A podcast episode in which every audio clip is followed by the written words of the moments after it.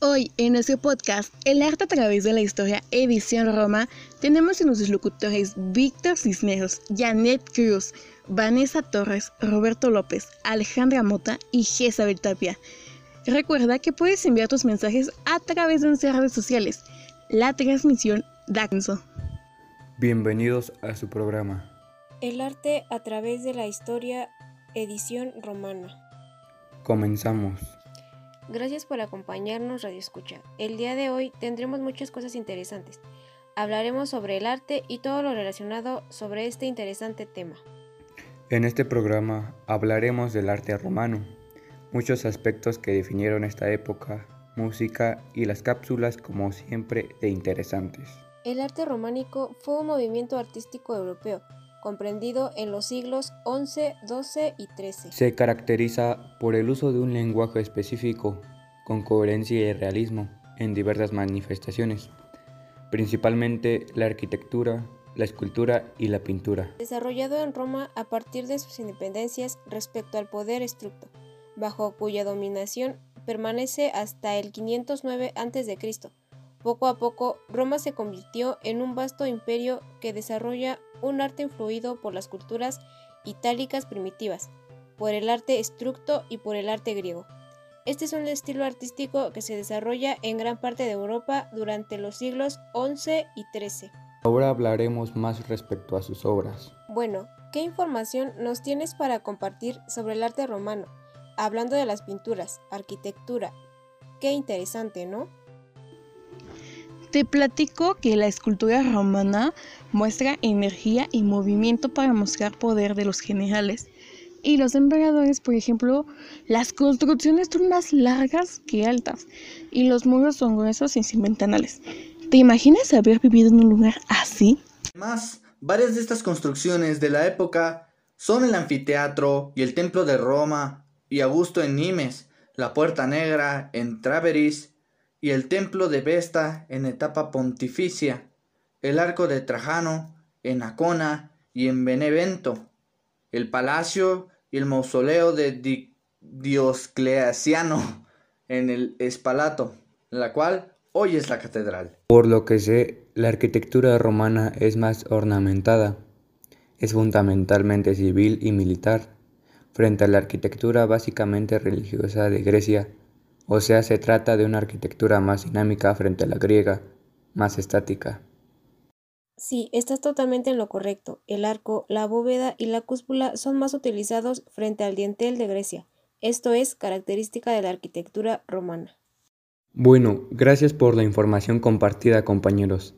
Sigamos hablando de este periodo artístico que, wow, es grande hablando de todo lo que realizaron. Bueno, nos vamos con nuestra compañera Alejandra que nos explicará cómo es la escultura. La escultura románica se desarrolló en toda la zona del este del país de influencia romana, con su foco central en Roma, entre los siglos 6 a.C. y 5 después de Cristo. La gloria de la escultura romana fue indudablemente el retrato. Los materiales más utilizados en el retrato fueron el bronce y el mármol, y las estatuas eran apolícromas, es decir, carecían de colores, salvo en un primer momento en que los ojos se coloreaban, práctica que se abandonó para ser tallados, aunque el retrato era más llevado a cabo. ¿Puedes decirnos algunas esculturas importantes? Claro, una de las esculturas romanas más famosas que conocemos es el Augusto de Prima Porta. Esta estatua fue descubierta en 1963 en Villa de Libia, Roma, la cual se cree que fue encargada por la mujer de César Augusto tras su muerte. La podemos encontrar en el Museo del Vaticano. Sus más de dos metros de alto no te dejarán indiferente. Como dijimos anteriormente, el retrato fue el gran género de la escultura romana. Los artistas romanos trazaban facciones perfectas en los rostros y bustos, como por ejemplo tenemos el busto de Antieno, se encontró en su tumba junto con el resto de objetos dedicados a él. Este hecho sucedió en Villa Adriana, actual Tivoli, en 1998. Otro retrato romano destacado es el retrato de Augusto. Su origen es desconocido, pero se estima que pudo ser realizado entre los años 27 a.C. y XIV después de Cristo. De mármol suave, destacan sus finos rasgos que era algo típico de los artistas romanos. Antes de escuchar nuestra cápsula informativa sobre los murales y obras de pintura del arte romano, un interesante tema para todas aquellas personas que les fascina la pintura antigua. Vamos con nuestra compañera Jezabel, que nos tiene la siguiente información.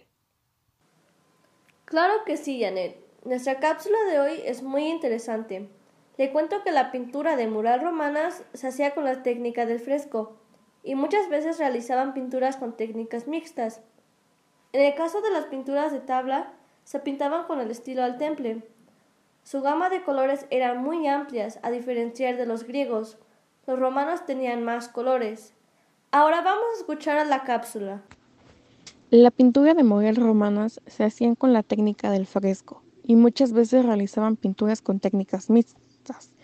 En el caso de las pinturas de tabla se pintaban con el estilo al temple. Sus gamas de colores eran muy amplias. A diferencia de los griegos, los romanos tenían más colores, entre los que destacaban el negro, blanco, amarillo y rojo. Eran los principales, aunque después se les agregaban colores como el azul, verde y violeta. Se hacían con una combinación de agua y así se clasificaron en cuatro estilos. Las decoraciones de vasijas se estaban muy pocas las figuras humanas.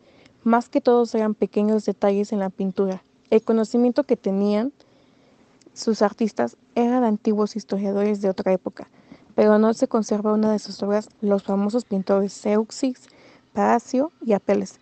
Se los conoció por sus majestuosas obras, aunque actualmente ninguna se conservó. La pintura romana. Estas pinturas fueron descubiertas por algunos artistas del Renacimiento y también gracias a las excavaciones del pueblo de Pompeya, en donde se descubrieron muchas obras. La pintura, así como la escultura, tenían la habilidad de embellecer las casas, los edificios y las plazas. Por ejemplo, el Coliseo romano, un lugar cargado de una excelente arquitectura.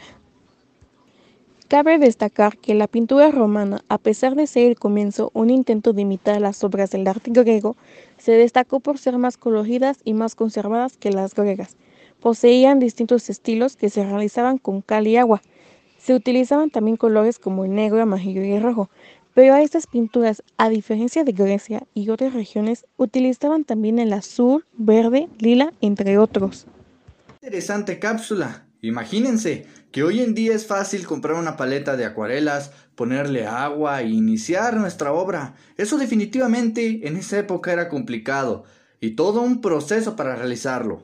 Sorprendente, ¿verdad? Bueno, eh, podemos decir que la literatura escrita antes del imperio se limita a las leyendas religiosas, que intenta dar un origen a las historias de los héroes. Esta se conoce como literatura griega aborigen que el latín se considera el idioma natural de la literatura romana?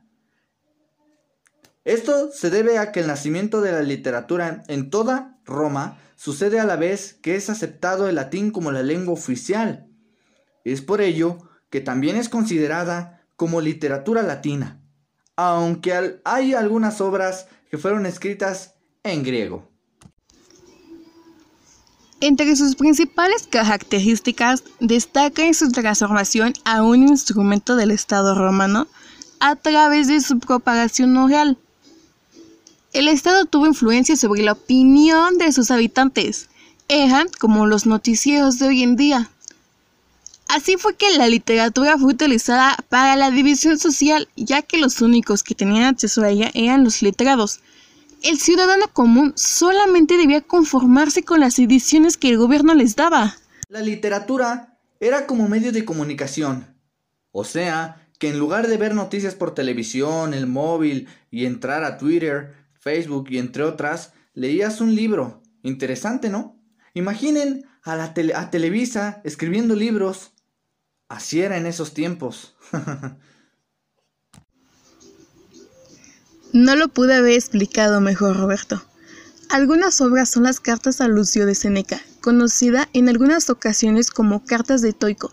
Se trata de un conjunto de 124 cartas que escribió Seneca en los últimos tres años de vida. Todas estas cartas empiezan con la frase Seneca saluda a su Lucio. y finalizan con la palabra vale, que es adiós en latín. Otra también es el arte de amar, de olvido. Se trata de un poema didáctico que fue escrito en latín y se publicó en los años 2 antes de Cristo y 2 después de Cristo. Posee tres libros en los que otorga varios consejos sobre el amor y sus relaciones. En estos consejos destacan los lugares donde encontrar mujeres, cómo conquistarlas, cómo seducirlas, cómo hacer que el amor perdure e incluso cómo recuperarlo. Deberíamos leerlo todos aquellos que no damos una en el amor, ¿no? La epístola de los pisones de Horacio es conocida por ser como una de las pilares del clasismo literario. Enaltece modelos griegos como maestros y otorga consejos técnicos para los poetas jóvenes. Es como un tutorial de YouTube en la actualidad. Bueno, después de escuchar sobre la literatura, vamos con un poco de comedia. ¿No es así, Ale? Claro que sí. ¿Sabían que esta nace en el teatro queriendo imitar a los etruscos, cambiándolos por personajes políticos? Era un género que tenía como objetivo divertir al público romano, para que pasaran un buen rato. También había diversas obras satíricas, las cuales se burlaban de los cargos políticos de la época. Era el stand-up de los tiempos. Claro, algunos ejemplos son la Aulularia, Anfítero, Captivi y Andría, los cuales se burlaban de los políticos de forma crítica. Lo que hoy en día es a quién no hace reír, ¿verdad? También la oratoria fue esencial y muy importante. El conocimiento y dominio de las reglas de este arte, denominadas en su conjunto retórica, es la elocuencia. El representante más ilustre fue sin duda Cicerón, con una gran cantidad de discursos de todo tipo. Entre ellos destacan las catilanarias, conjunto de tres discursos pronunciados en el Senado en el año de su consulado. Creo que convencían más que los políticos de hoy en día, ¿no crees? Definitivamente, Vanessa.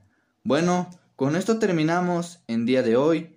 Esperamos que se haya aprendido del arte romano y que haya sido divertido también. Gracias por escucharnos. Eso fue todo por el día de hoy. Por su programa favorito, El arte a través de la historia, edición Roma, nos vemos mañana. Les agradecemos por sintonizar su podcast favorito del día. Mañana volvemos con otra edición especial del arte. No olviden seguirnos en Spotify y en otras redes sociales. Recuerda quedarse en casa y si necesita salir, utilice las medidas adecuadas. Cubrebocas, gel antibacterial y mantenga su distancia. ¿Te cuidas tú? Nos cuidamos todos. I